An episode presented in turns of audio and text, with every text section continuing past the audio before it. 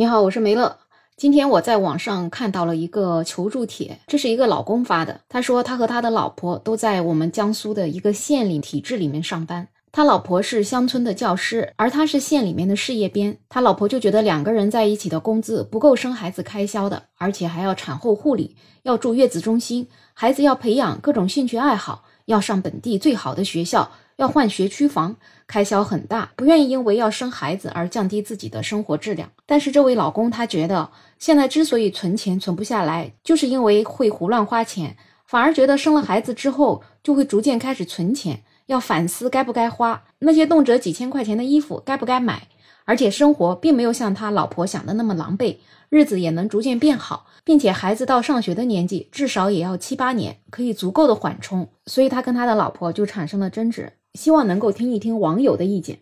有个网友就直接翻译了这位老公的说法，他觉得这个老公想表达的意思就是，因为我老婆乱花钱买几千块钱的衣服，才会存不下钱。生了孩子之后，这钱就可以从他身上给省下来了，那多好啊！所以其实原罪不是说家里穷，而是老婆会乱花钱。这位网友这么一分析吧，就让人觉得这个老公算盘还真打得挺精的呢。很多网友呢也觉得，确实是不应该要生孩子啊，都没有钱怎么生呢？而且这个孩子花钱，并不只是在上学之后啊，其实从刚刚出生到一直上学之前的这个开销也是很大很大的。因为孩子的出生多少肯定会影响到家庭的生活质量，那老婆不愿意生也是非常正常的。而且小孩子也想出生到一个富裕的家庭啊，出生到一个紧巴巴的家庭，对于小孩的成长不也不好吗？所以觉得这个爸爸与其在这里抱怨，还不如想办法怎么样去挣更多的钱，有钱了不就能生了吗？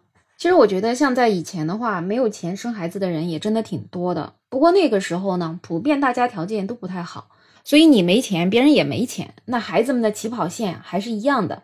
那现在这个条件好的人也真的是很好。条件差的人当然也有，但是谁都不想自己的孩子输在起跑线上。别人家在上培训班，我们家没钱上；别人家吃的是进口奶粉，我们家可能吃的是国产奶粉；别人家孩子可能想要玩具就有玩具，而我们家的孩子可能只能看着别的小孩玩玩具，或者说别家的小孩在上各种各样的培训班，而我们的小孩只能看着别人上培训班。我想在这样的环境中成长的小孩，多少可能心里会有一点压力，会有一点自卑吧。所以其实这两口子现在还年轻，趁这个时候呢，好好上班。反正，在体制内，其实工资应该也不低的。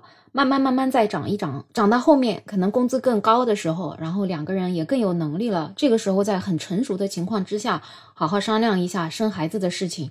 其实我感觉对于家庭的和谐也会更好吧。毕竟贫贱夫妻百事哀。真的有了孩子之后，如果又因为没钱，家庭的矛盾可能真的会层出不穷。有很多矛盾是你现在没有孩子的时候想象不出来的。而且这个时候年轻嘛，两个人好好过一下二人世界。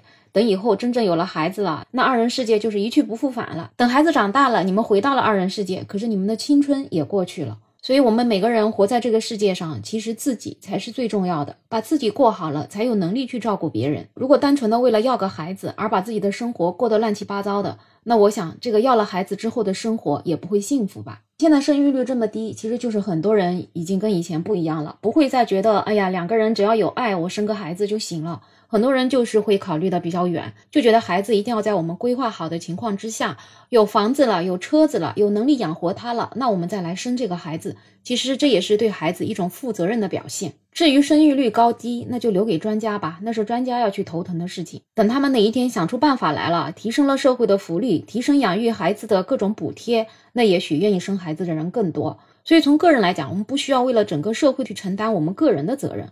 我们个人把自己日子过好了，不给社会添乱，不给国家添乱，那就是对社会、对国家最好的回报。当然了，这两个人还存在一个很关键性的问题，其实他们的价值观是不一样的。可能老婆觉得买个几千块钱的衣服算不了什么，而老公就觉得这样的衣服是完全没有必要去花钱买的，是浪费钱的。所以这个就需要两个人好好沟通一下，求同存异，互相包容，互相妥协了。